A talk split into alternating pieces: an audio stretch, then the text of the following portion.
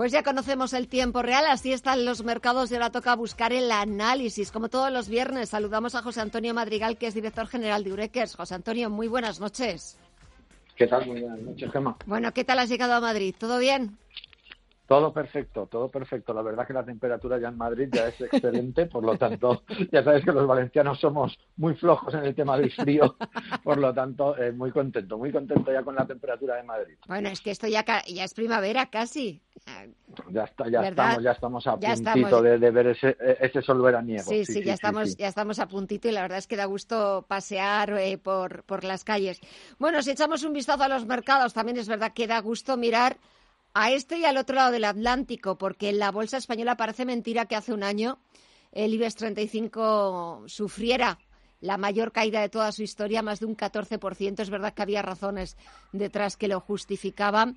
Eh, hoy, eh, casi eh, sumando máximos anuales, recuperando bastante del terreno perdido durante todo este último año. Y ya claro, si miramos a Estados Unidos, esos ya van a van por su propia historia y ya van a su propia velocidad. Sí, mira, vamos a ir por partes, exactamente. Mira, de la, bolsa, de la bolsa española, del año 93 a hoy, si hubiéramos invertido 1.000 euros, hoy tendríamos 2.800. Esto quiere decir, bueno, pues que la bolsa española, en pues prácticamente casi en 30 años, la revalorización que ha tenido eh, pues ha sido realmente eh, ridícula, es decir, estamos hablando de cerca de un 180%. Sin embargo, la bolsa americana, estos mismos 9.000 eh, euros, o 9.000, eh, perdón, estos 1.000 euros o estos 1.000 dólares, ¿en cuánto se hubiera revalorizado? Pues casi en 9.000. Es decir, en un sitio hablamos de multiplicar casi por no llega a 3 y en el otro sitio, es decir, en Estados Unidos, hablamos de multiplicar en el mismo periodo pues por 9. ¿Esto qué quiere decir? Pues que realmente en los últimos 30 años está claro que la economía de Estados Unidos ha crecido de manera desorbitada y la economía española pues ha ido frenando, frenando, frenando hasta el punto de que desgraciadamente, eh, como hemos comentado alguna vez, pues que desde el 2007 hasta hoy prácticamente la bolsa está a la mitad de su precio. Es decir, hay que recordar que en el 2020 estábamos en el 16.000 puntos y hoy estamos en el 8.000. Esto no quiere decir, con esto no quiero decir que nos pongamos tristes porque en España es cierto que hay acciones que lo están haciendo bien y que están cerca de máximos históricos eh, como pueda ser, pues, por ejemplo, Fluidra, esta compañía eh, que se dedica al sector de las piscinas, ¿no?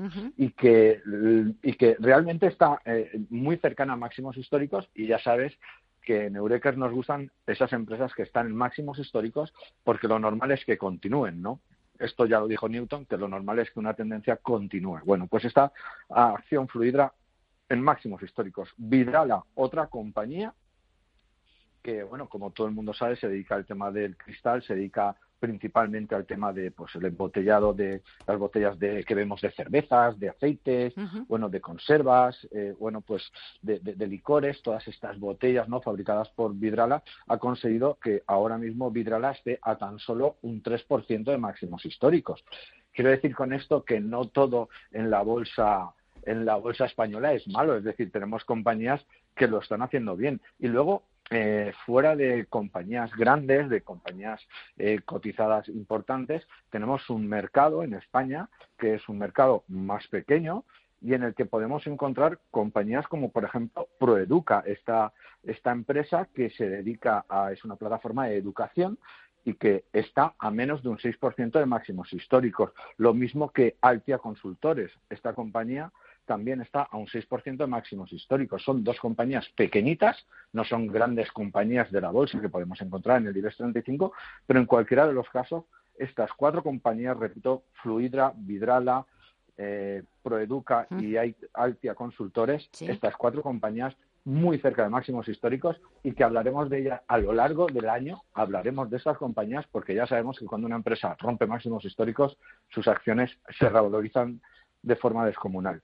Y referente a la bolsa americana, pues bueno, como, como acabas de decir, pues eh, pues va todo perfecto, es decir, las revalorizaciones son espectaculares. Hoy estamos viendo el Dow Jones en máximos históricos, los más altos de su historia. Decían que el 30.000, bueno, pues ya estamos cerca del 33.000.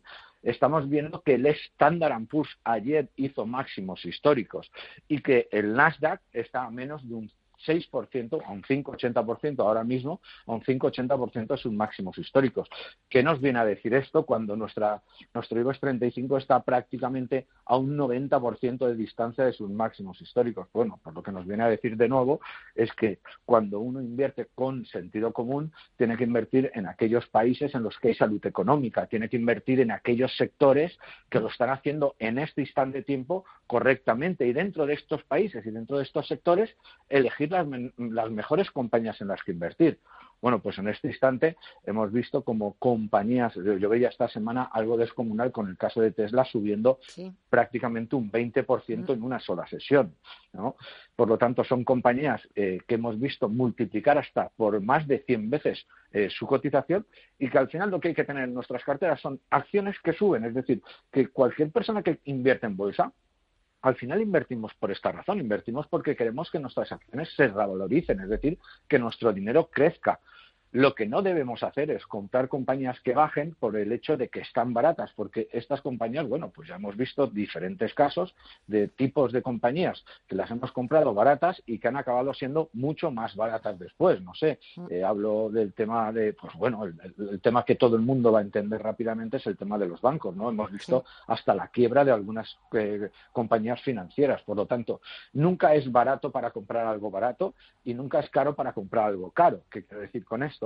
Pues que lo más lógico, lo más eficiente y lo más rentable al, final para nuestros ahorros es comprar aquellas compañías que tienen un futuro eh, eh, próspero, ¿no? Que tengan unas expectativas futuras muy buenas. Mira, en las últimas semanas hablábamos, Gema, de la ciberseguridad, la importancia que tiene y que va a tener la próxima década. Pero, y es que esta semana justamente ocurre el ataque al SEPE. ¿no? Bueno, pues de la misma manera que hemos visto el ataque al SEPE, va a continuar. Es decir, los delincuentes quieren, eh, o los ciberdelincuentes en este caso, quieren la máxima recompensa por el menor trabajo posible. Y es que pueden estar en las Islas Caimán eh, tomando el sol eh, pueden estar en una playa del Caribe, pueden estar donde les dé la gana y que si son capaces de crear algo que es capaz de dañar bien sea una compañía privada, bien sea una compañía pública, para obtener datos de sus clientes o datos de la propia compañía, es que imagínate el daño que podrían haber hecho